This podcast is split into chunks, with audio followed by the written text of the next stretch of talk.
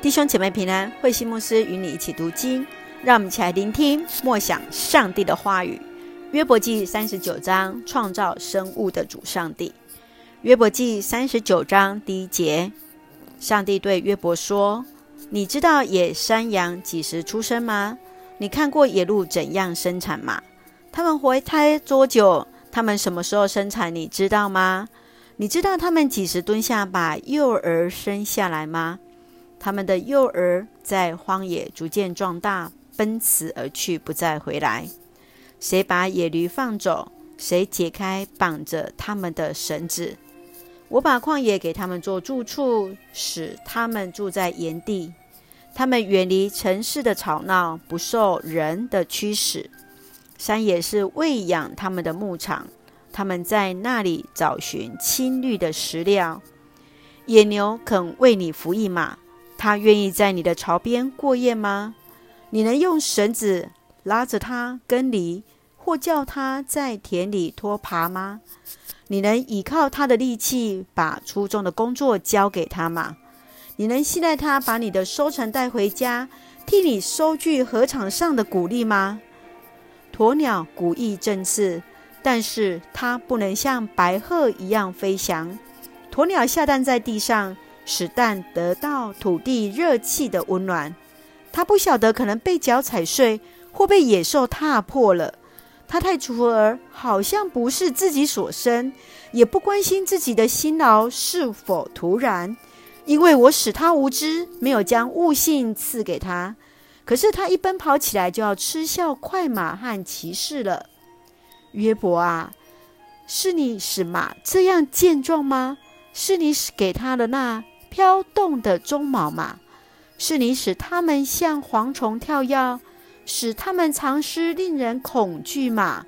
他们兴高采烈地在山谷中烧地，他们威武地奔入战阵，他们不知道什么是惊慌，刀剑也不能使他们退却。骑士所佩戴的武器叮当作响，矛和标枪在日光中闪耀。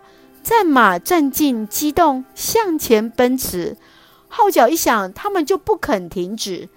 每逢听到号角声，他们就扬声喷气。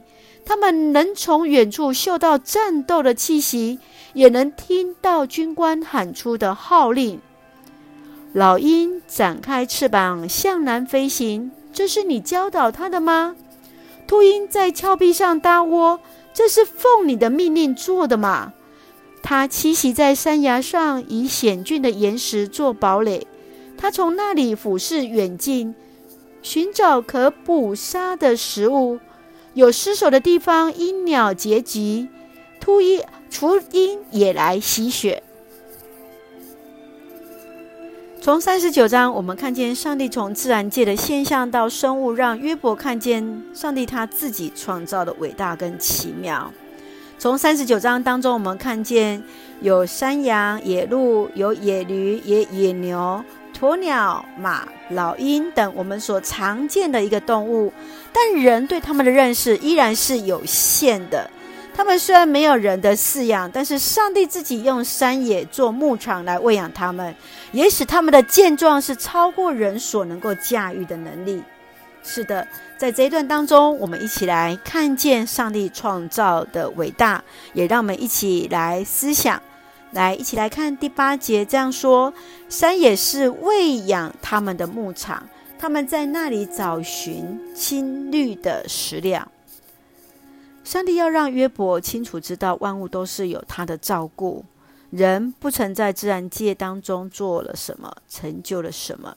人或许可以从观察记录了解动物的某些的习性，却无法真正影响或改变了什么。上帝才是那万物真正的主导者。当你看到自然界的壮观景色、美丽的日落、夜晚当中的星空、萤火虫，你所想到的是什么呢？你是否也从大自然的创造当中看见上帝奇妙的创造呢？让我们一起再一次来看三十九章第八节。山野是喂养他们的牧场，他们在那里找寻青绿的食料。是的，也许我们会有全养，我们会有呃自己饲养一些的所谓的牲畜，或是呃牛羊等。然而，在大自然当中，有太多太多我们所不了解的，还有我们很多能力做不到的，不是吗？让我们一起来学习，一起来默想，也让我们一起再一次来静默思想上帝伟大的创造。愿上帝来恩待我们所领受的。让我们一起来从这一段的经文当中一起来祷告。亲爱的天父上帝，你是那创造伟大的创造主，你所造的世界何等的奇妙，令人测不透。愿主来帮助我们谦卑顺服你的引领，恩待保守我们弟兄姐妹身体健壮、灵魂兴盛，特别恩待那在身体软弱的弟兄姐妹。愿主你自己来医医治、来保守，在我们长辈或是我们年轻人接受疫苗过程。一切平安，赐下平安喜乐，在我们所爱的台湾，我们的国家，献上感谢的祷告，奉靠主耶稣的圣名求，阿门。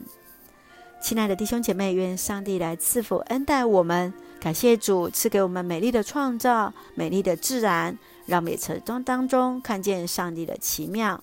感谢主，愿上的平安与你同在，大家平安。